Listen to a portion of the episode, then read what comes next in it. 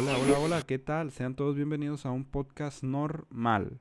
El lugar en donde nos encanta desaparecer durante tres meses y luego volver a aparecer otros tres meses y luego volver a desaparecer otros tres meses y así sucesivamente. Espero que se encuentren muy bien donde sea que nos están escuchando.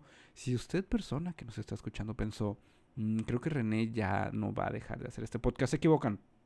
Está completamente equivocado. Déjeme decirle, persona que me está escuchando, que es una persona equivocada. Jamás dejaremos de hacer este podcast. Este podcast estará por los siglos de los siglos en la posteridad para que cualquiera que tenga acceso a Spotify, YouTube o alguna plataforma importante o no importante desee escucharnos, estaremos ahí. Así que eh, estamos de vuelta y el día de hoy les tengo un tema muy interesante porque esta, como ya se dieron cuenta en el título, es una sección para llevar y si usted es una persona nueva y si usted de hecho es una persona que no vive en el año 2023, sino más bien vive en el año 2053 y, y descubrió este podcast y está diciendo, cielo René, te he escuchado ya como por 37 episodios y he decidido escuchar, ah, más bien no te he escuchado durante eh, eh, todo este tiempo y este fue el primer episodio que decidí escuchar. ¿Qué es esto? Bueno, esto es un podcast normal donde tenemos la sección para llevar y en donde pues simplemente hablamos de cosas que se me vengan a la mente, alguna anécdota, algo interesante, temas para platicar, ese tipo de cosas, sin ningún guion escrito, sin ningún tema planeado, simplemente hablar. Generalmente duran poco, así que el día de hoy les, temo un- les tengo un tema muy interesante y es que lo que hice o la dinámica que hice fue meterme a Wikipedia, una gran página de internet, y si sus profesores dicen que no, es porque sus profesores están equivocados. Es una gran página de internet con grandes artículos, muchos muy bien referenciados.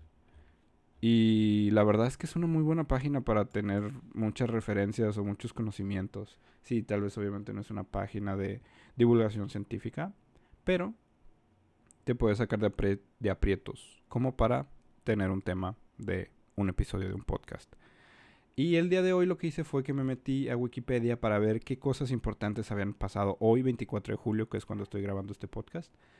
Y hay muchas cosas interesantes, pero una de las más interesantes es sobre una persona llamada Mata Hari.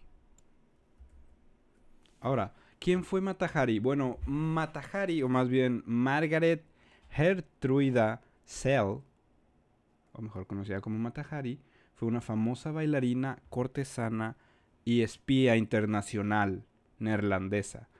Que neerlandesa hace referencia a las personas que son de Países Bajos. Ay, no esperaban venir eso, ¿verdad? Bailarina, cortesana y espía internacional. Y lo más curioso es que ella vivió en los años 1876 y mil, entre 1876 y 1917. Y pues era muy conocida por sus danzas brahmánicas. Que si no sabes qué son las danzas brahmánicas, según Wikipedia, eh, pues son como danzas orientales del brahmana. Em, todo lo estoy leyendo de Wikipedia, así que no crean que hice una gran información o una gran investigación sobre qué es cada cosa. Vamos a leer, de hecho, lo que viene de Wikipedia tal cual viene en Wikipedia. Y recuerden apoyar a Wikipedia, ¿sí? Esto no es una publicidad paga- pagada por Wikipedia. Escuchen, digo, lean Wikipedia y apóyennos porque es una gran página. El punto es que esta chica o mujer durante la Primera Guerra Mundial realizó labores de espionajes, además de sensuales bailes. A favor de Alemania. Bueno, el espionaje fue a favor de Alemania, no sus bailes. Por lo que fue detenida por las fuerzas francesas. Así que su biografía dice que, a pesar de que se decía que ella tenía ascendencia javanesa, o sea, de Indonesia, Indonesia, un archipiélago muy grande donde una de las islas más importantes es la isla de Java, em, ella decía que tenía ascendencia eh, de Indonesia. Se sabe que en realidad sus padres eran de Países Bajos y que no tenían ninguna ascendencia de Medio Oriente. Fue la hija mayor de Adam Sell, que fue un sombrerero, y de su madre Anne van der Meulen. Y tuvieron tres y tuvo tres hermanos varones. Sus papás se divorciaron, su mamá falleció un par de años después del divorcio y su papá se volvió a casar con Susan Catherine Den Hoof. Su bueno, la hija está Margaret o Mata, pero supongo que en ese momento le decían Margaret. Em, era una chica adolescente de gran belleza y se fue a vivir con sus padrinos. Estudiaba en una escuela especial en donde al mismo tiempo se le educaba a las jóvenes eh, para que se convirtieran en maestras y ahí se involucró con uno de los directores del plantel, por lo que fue expulsada y se fue a vivir con su tío. Ay, wow qué fuerte. Em, tengo mis dudas en si se involucró, sobre todo con una chava tan joven. Yo creo que aquí la historia está jugando en favor del hombre. Lo más probable es que haya estado más siniestro este asunto. Pero el punto es que la expulsaron y se fue a vivir con su tío. En 1895, bueno, creo que no dije cuándo nació. Ella nació el 7 de agosto de 1876. En 1895 respondió a un anuncio del capitán Rudolf MacLeod, un militar de 20 años mayor que ella, que solicitaba una esposa. Ah, caray. Que era como un Tinder muy antiguo. Eh, tras mantener una breve comunicación por correspondencia, se casaron en Ámsterdam en 1985, el 11 de julio, cuando ella estaba a punto de cumplir 19 años. Bueno, eran una pareja de la época. Sí, ¿no? O sea, casarse a los 19 años, conseguir una esposa, una esposa por anuncios. Em, es todo lo que una chica de los 1876 supongo que sueña. El matrimonio se trasladó a Java, en Indonesia. Y ahí tuvieron dos hijos. Norman John, nacido en 1897, y Louise Jen, nacida en 1898. En 1899 los niños se enfermaron y Norman, ah, Norman John falleció. Ay, qué triste.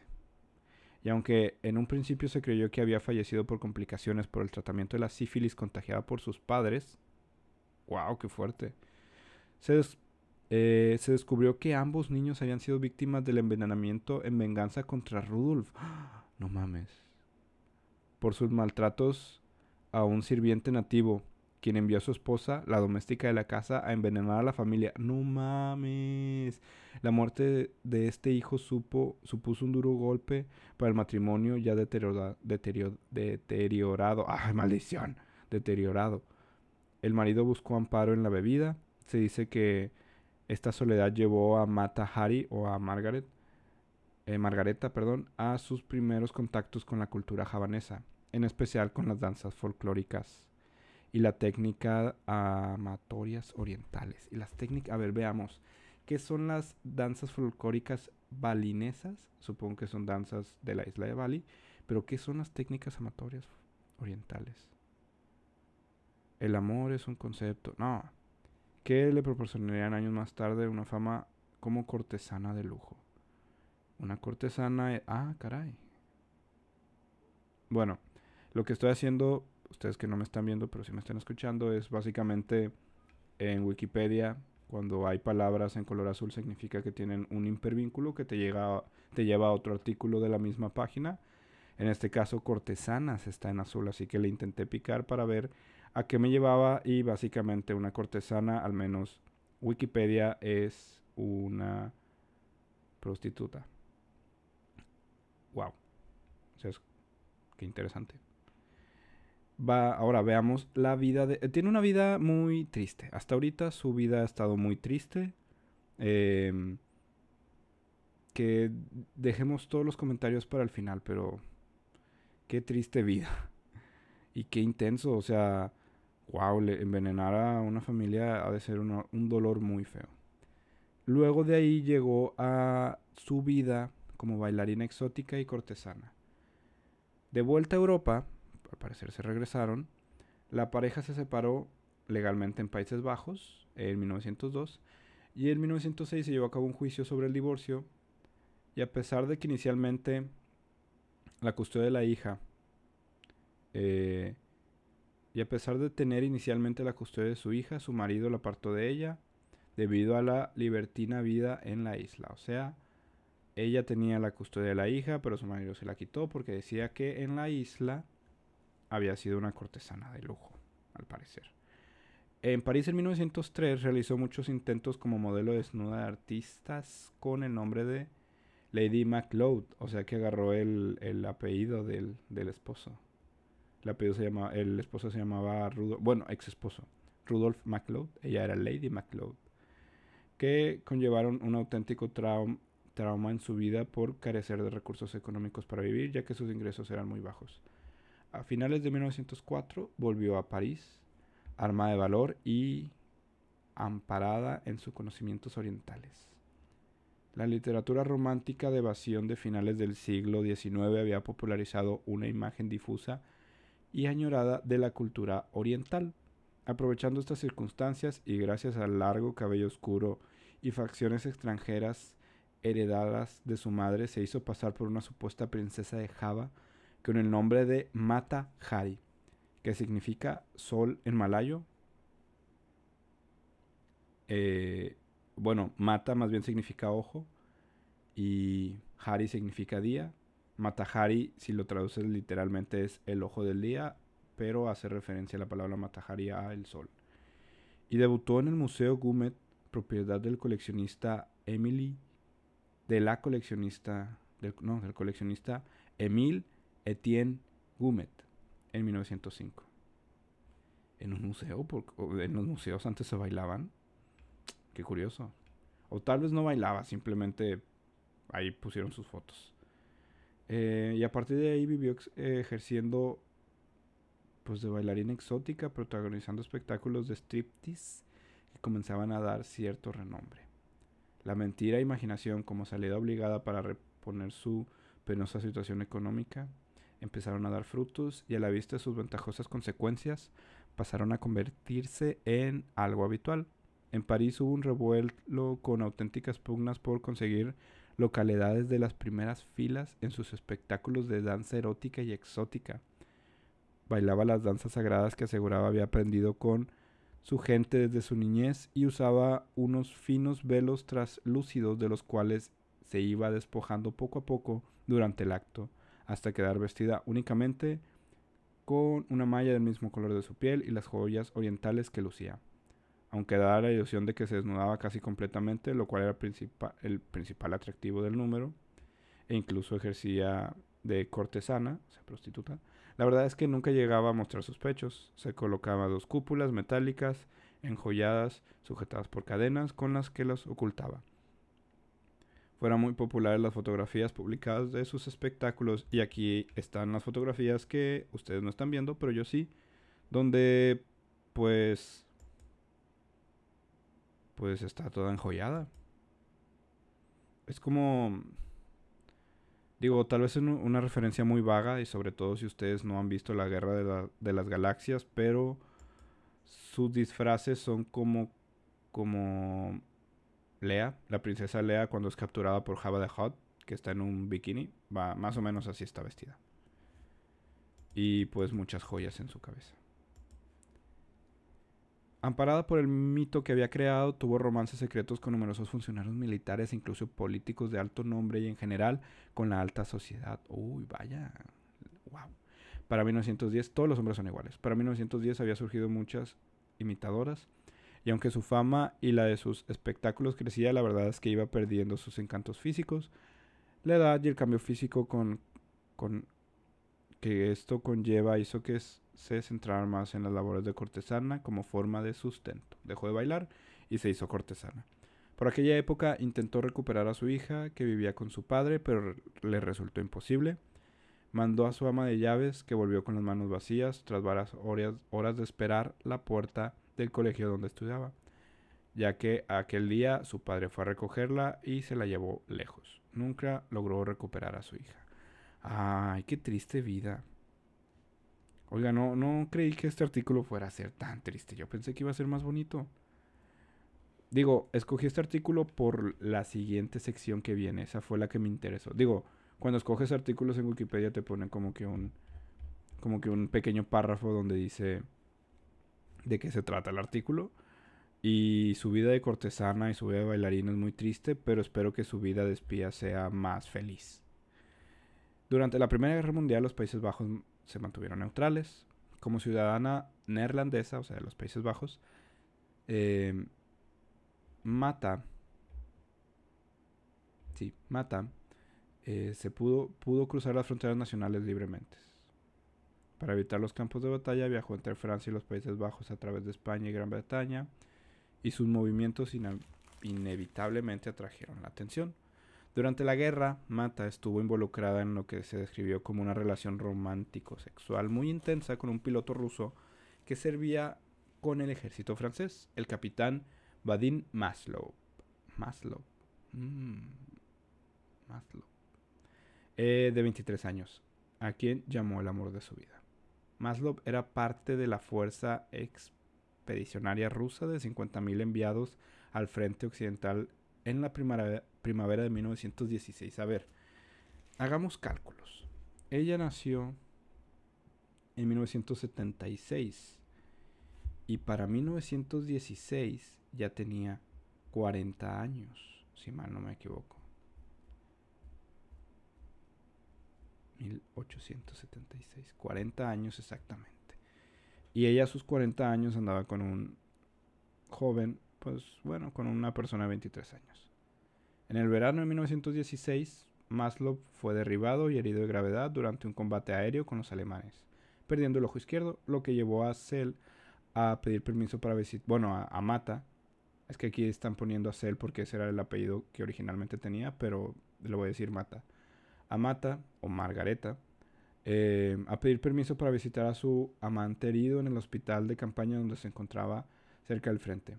Como ciudadana de un país neutral, a Mata normalmente no se le permitiría estar cerca del frente, pero aún así fue recibida por agentes del Deuxième ¿Qué significa eso? El ejército francés, que le dieron que le dijeron que solo se le permitiría ver a Maslow si aceptaba ser, si aceptaba ser espía para Francia. Ah, malditos. Antes de la guerra, Mata había actuado como, pues, eh, como su personaje, Mata Hari, varias veces ante el príncipe Guillermo de Prusia. Maldito.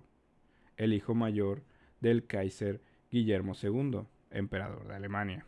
O sea, la morra había actuado como... O sea, la morra se había metido con el heredero del imperio alemán, o sea, el hijo de Guillermo II.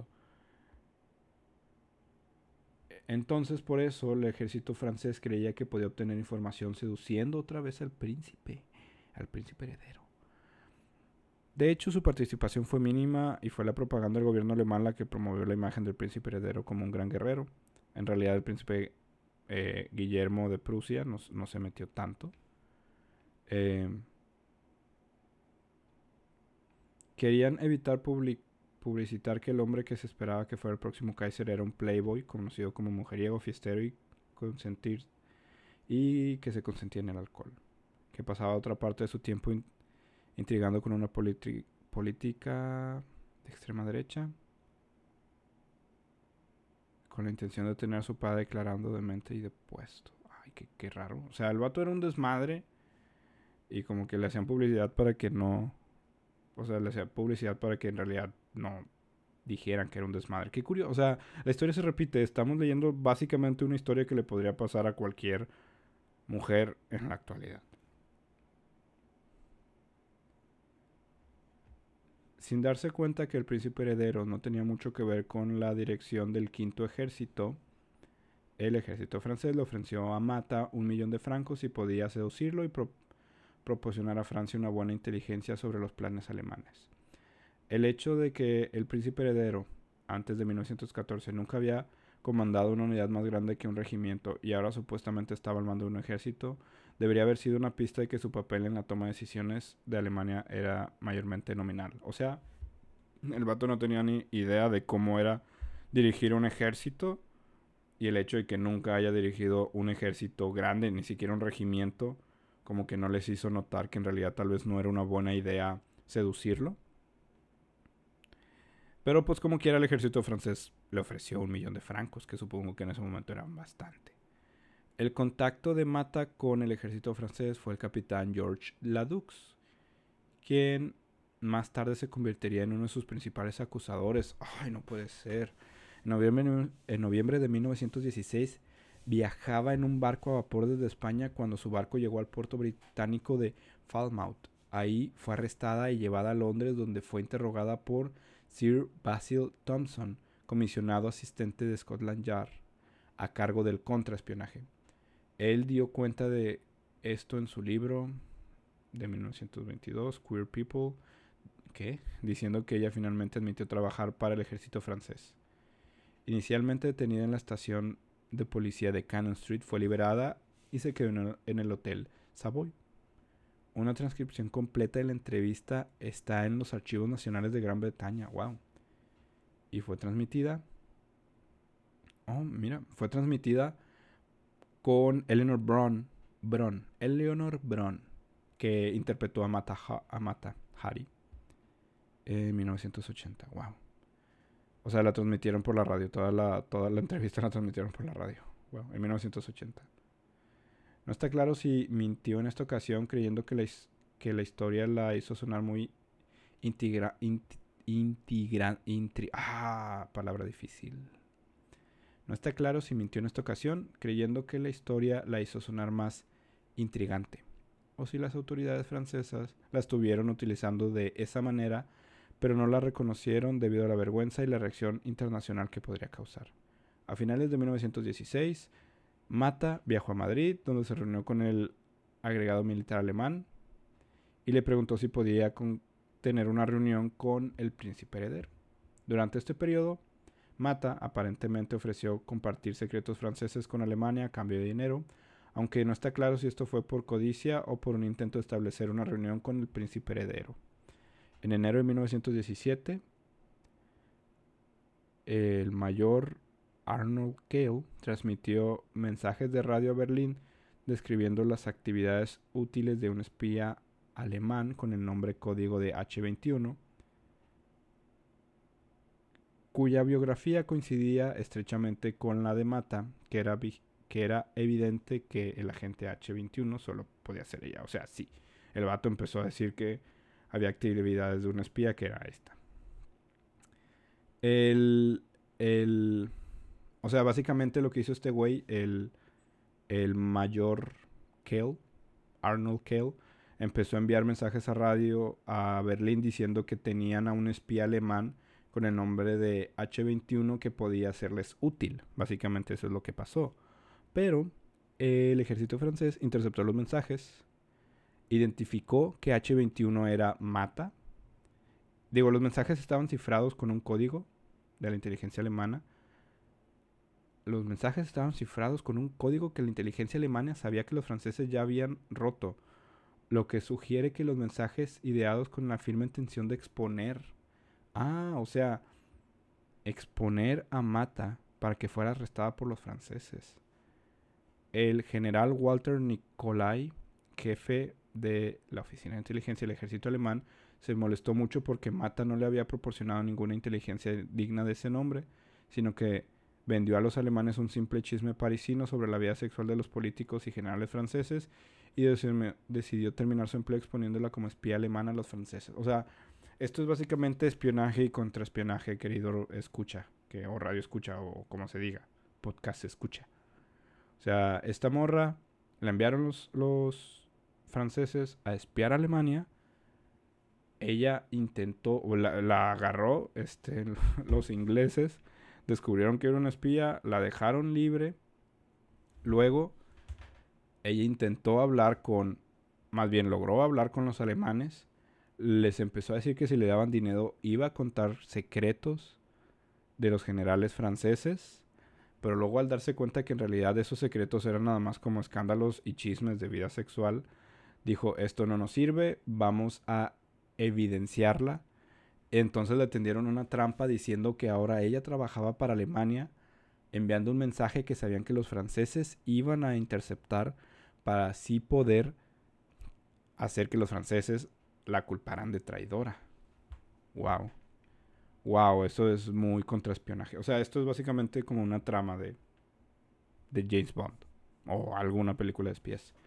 En diciembre de 1916, la segunda oficina del ministro de guerra francés permitió que Mata Hari obtuviera los nombres de seis agentes belgas. Cinco eran sospechosos de presentar material falso y trabajar para los alemanes, mientras que el sexto era sospechoso de ser un agente doble para Alemania y Francia. Dos semanas después de que Mata Hari hubiera salido de París para viajar a Madrid, los alemanes ejecutaron al doble agente, mientras que los otros cinco continuaron sus operaciones. Este desarrollo sirvió como prueba para la segunda oficina de que los nombres de los seis espías habían sido comunicados por Mata Hari a los alemanes. O sea, y luego deja tú, básicamente los franceses le dieron información a Mata Hari, pero como un señuelo sabiendo que, que si esa información llegaba a los alemanes, era evidente que ella era la que estaba haciendo, pues básicamente pasando la información después de que se dieron cuenta de que Matahari andaba pasando información a los alemanes, fue arrestada en su habitación en el hotel Elise Palace, en los Campos Elíseos en París. Para salvarse del arresto, se excusó diciendo que iría a asearse y cambiarse antes de irse con ellos.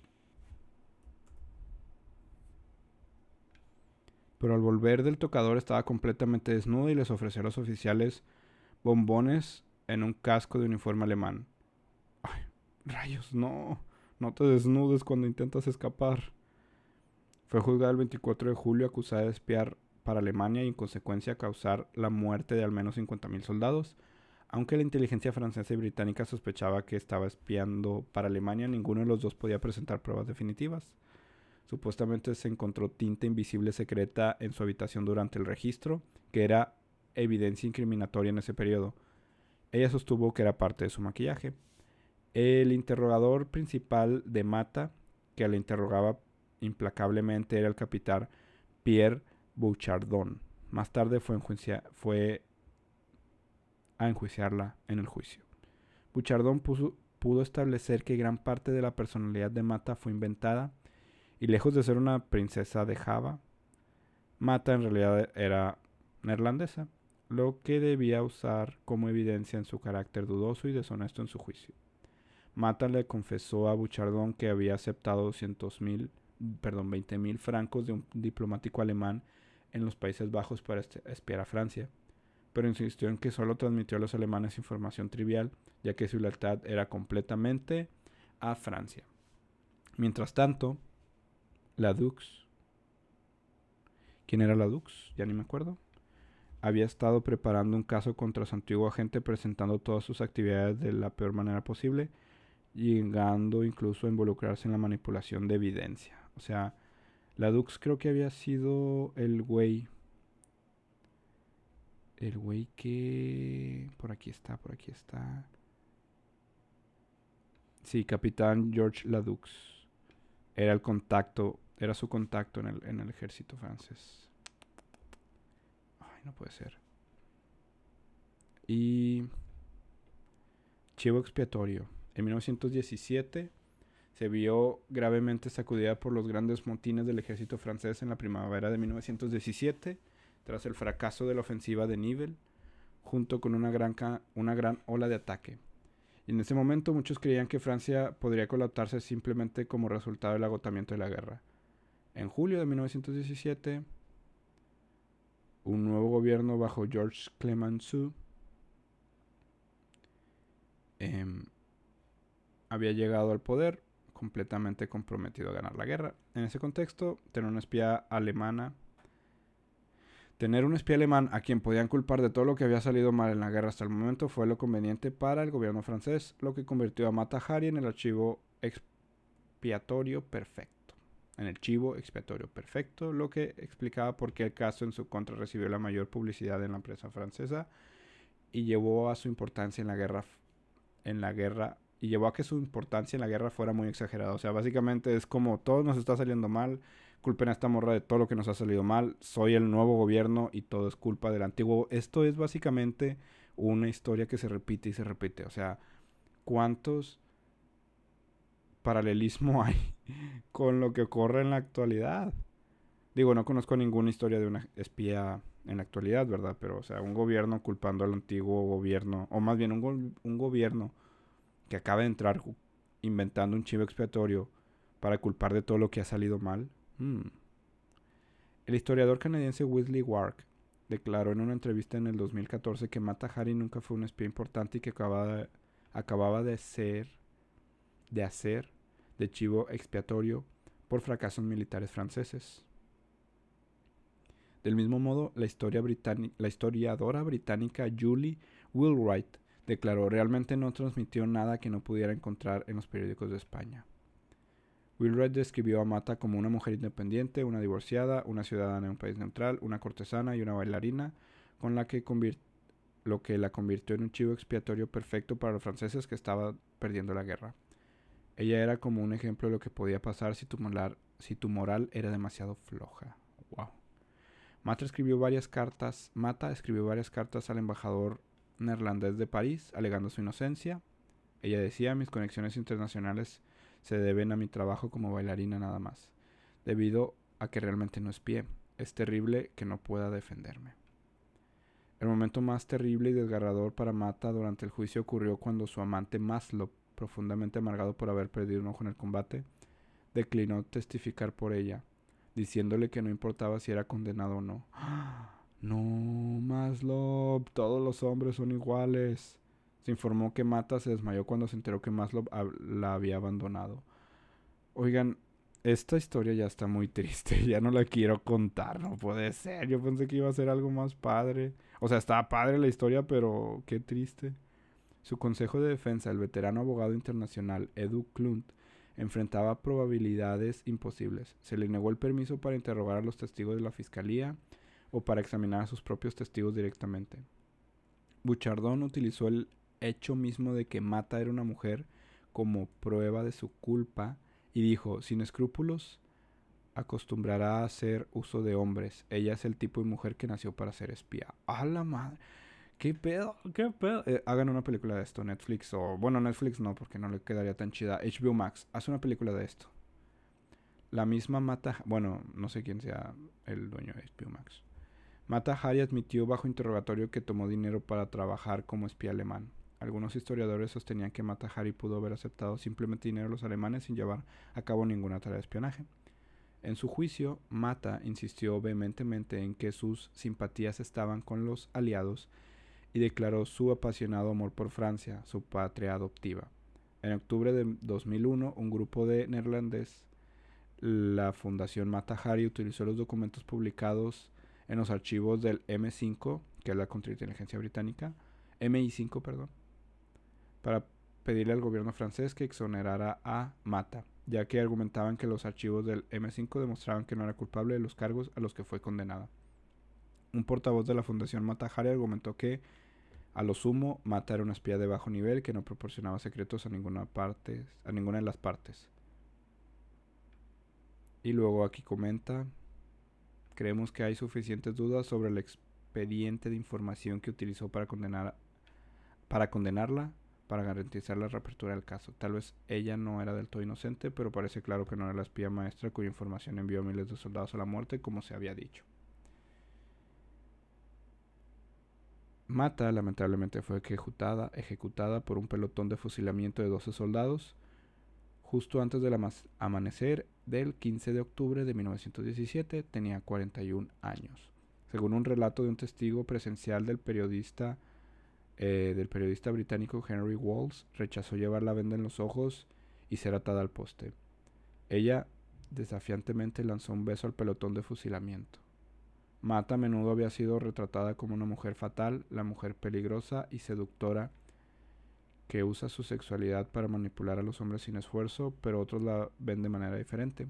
En palabras de los historiadores estadounidenses Norman Palmer y Thomas Allen, ella era ingenua y fácilmente engañada, una víctima de los hombres en lugar de un victimario. Un artículo en New Yorker de 1934 informó que en su ejecución llevaba un elegante traje a medida amazónico, especialmente hecho para la ocasión, y un par de guantes blancos nuevos. Aunque otra fuente indicaba que llevaba el mismo traje, blusa escotada y un conjunto de sombrero de tricornio que había sido elegidos por sus acusadores para que se le pusiera en el juicio, y que seguía siendo el único atuendo completo y limpio que tenía en prisión. Ninguna descripción coincide con la evidencia fotográfica. Walsh registró su muerte, diciendo que después de la ráfaga de disparos sonó lenta, inerte, se acomodó de rodillas, con la cabeza siempre en alto y sin el menor cambio de expresión en su rostro. Por una fracción de segundo pareció tambalearse allí, de rodillas, mirando directamente a los que le habían quitado la vida. Luego cayó hacia atrás, doblando la cintura, con las piernas dobladas debajo de ella. Un suboficial se acercó a su cuerpo, sacó su revólver y le disparó en la cabeza para asegurarse que estuviera muerta. Wow. Wow. Wow. El cuerpo de Mata Hari no fue reclamado por ningún miembro de la familia y en consecuencia se utilizó para estudios médicos. Su cabeza embalsamada y mantenida en el Museo de Anatomía de París. Ah, fue. Su cabeza fue embalsamada y mantenida en el Museo de Anatomía de París. En, el 2000, los archiveros descubrieron que había desaparecido, posiblemente ya en 1958, cuando el curador Roger Saban em, cuando según el curador Roger Saban eh, había sido reubicado el museo. Hasta el día de hoy sigue desaparecido. Los registros datan de 1918 muestran que datan de 1918 muestran que el museo también recibió el resto del cuerpo, pero ninguno de los restos pudo ser encontrado más tarde. El juicio sellado de Mata Hari y otros documentos relacionados, un total de 1.275 páginas, fueron desclasificados por el ejército francés en el 2017, 100 años después de, 100 años después de su ejecución. ¡Wow! Oigan, esto sigue, ¿eh? Esto de verdad sigue y está muy interesante. La tesis más extendida sobre Mata Hari es que aunque reveló algunos datos sobre movimientos militares alemanes, como el desembarco nocturno de algunos oficiales del Kaiser en Marruecos, y que comunicó al enemigo movimientos de tropas francesas que, que conocía por la propia prensa de Madrid y París, no parece que Mata Hari fuera un espía importante, pese a que llegó a ser acusada por Francia de haber sido entrenada en una escuela. En aquellos momentos Mata Hari era más bien una cortesana que aceptó encargos de este tipo para mantener su caro nivel de vida y después de poder y después para poder visitar en territorio de guerra a su joven amado herido en combate.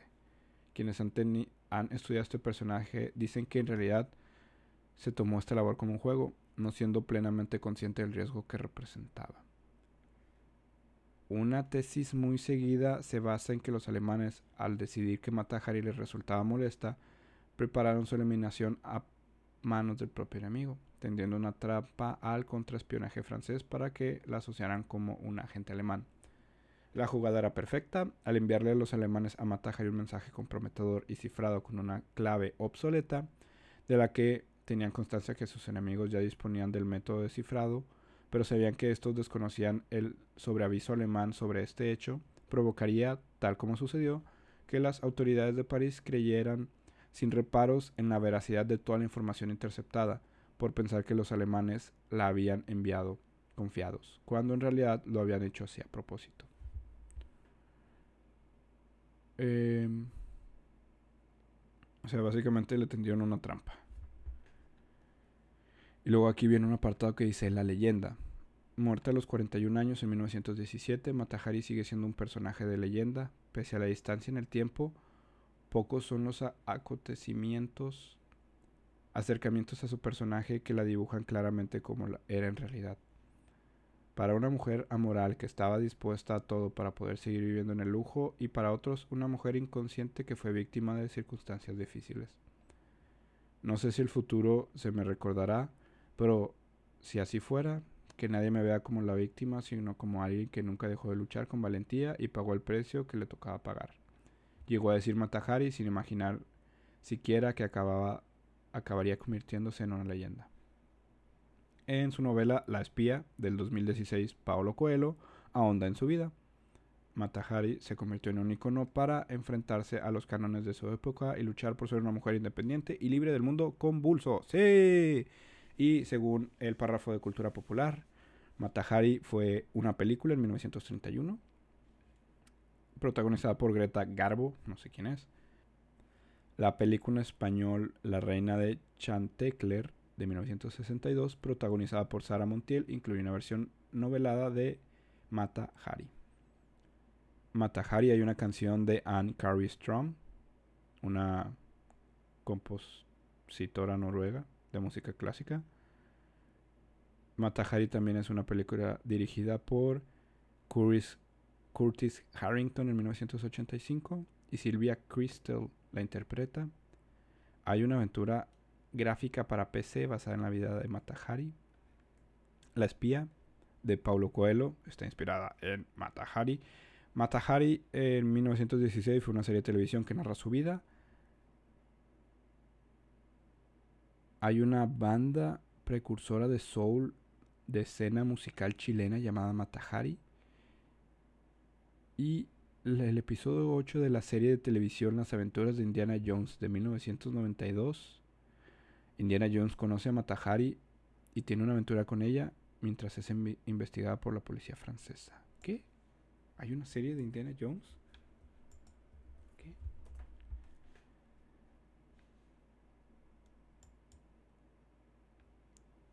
Wow. Supongo que no fue famosa porque no la había escuchado. Y eso es todo. La verdad es que qué triste. Ahora empecemos con los comentarios. Oigan, yo les dije que este episodio iba a durar muy poco y ya llevamos como cuarenta y tantos minutos. Estuvo muy interesante. Muy triste. Es una historia muy triste. La verdad.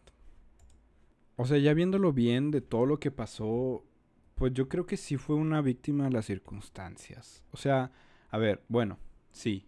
Sí tomó decisiones en su vida que la llevaron a orillar, que la orillaron, supongo, a hacer ciertas cosas. En ese momento, en los 1890, 1910, cuando, a ver, pues es que empecemos desde el principio, ¿no? O sea, ella, pues básicamente estuvo con su papá, se murió su mamá, eh, la mandaron con su padrino. Aquí dice que se enamoró de, un director del plantel que yo la verdad estoy muy seguro que no se enamoró. Yo creo que el güey se intentó aprovechar de esa morra y la expulsaron. Y, y luego un güey, 20 años mayor, la tomó como esposa. Digo, supongo que ella también a los 16 años que tanto puede saber de ser la esposa de un güey que tiene 36 años. O sea, tuvieron dos hijos, uno falleció, al parecer tenían sífilis los papás. Y... Pero no, fueron envenenados. O sea, ¿qué tantas cosas tienen que pasar en tu vida? Ella aprendió a ser la única manera en la que puede de sobrevivir en un mundo que evidentemente no estaba hecho para mujeres divorciadas todavía. La carga que tienes de perder una hija, que tu esposo no quiera que cuides a su otra hija porque tienes un estilo de vida en el que nada más, bueno, pues sí, estás coqueteando y bailando, ¿verdad? O sea, es un poco triste. Es un poco triste, ¿no? Y luego lo de lo espía, yo escogí este artículo por la parte del espía, pero no me imaginé todo lo que había detrás. Que la engañaran, que se metiera en algún en un tema que supongo que ella misma no entendía. O más bien que nunca le explicaron, supongo, todo lo que correspondía. El hecho que la engañaran de esa manera, que fue una, hay que admitirlo, una estrategia de contraespionaje muy bien pensada. Es una historia para pensar, porque podemos ver que en realidad muchas de las cosas que pasaron hace 100 años aquí estoy rascando un abanico, pasaron hace 100 años, siguen pasando en la actualidad. O sea, siguen pasando y supongo que van a seguir pasando. La historia se repite. Si eres un espía, ten cuidado de que no te atrapen. Espero les haya gustado el episodio del día de hoy. Em, nos deja mucho para reflexionar, supongo o supongo, supongo que no. No sé, espero que les haya gustado dejando de lado esta historia que no, no esperé que estuviera tan triste, por eso estoy tan, tan impactado como ustedes que están escuchando esto. Em, espero que les haya gustado.